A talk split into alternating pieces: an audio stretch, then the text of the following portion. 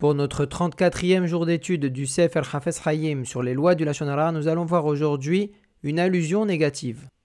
Parfois, quelqu'un s'exprime de manière tout à fait positive sur quelqu'un d'autre, et c'en est son intention. Mais à travers ses propos, il est parfois possible de déduire quelque chose de négatif et de potentiellement dommageable.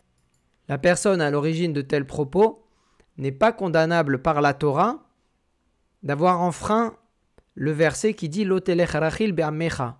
Cependant, d'après les chachamim, d'après les rabbins, cela reste interdit de le faire et ça entre dans la définition du lachonara ou plutôt du avak lachonara, la poussière de lachonara qui se disperse facilement par un manque d'attention.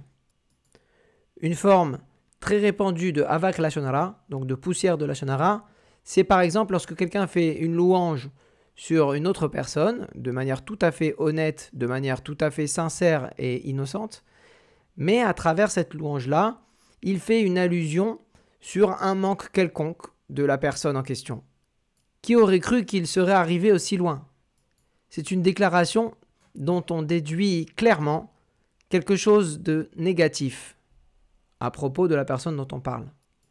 Une déclaration de ce genre est susceptible de perturber la personne lorsqu'on la fait en sa présence, et même de lui causer du tort, même en son absence.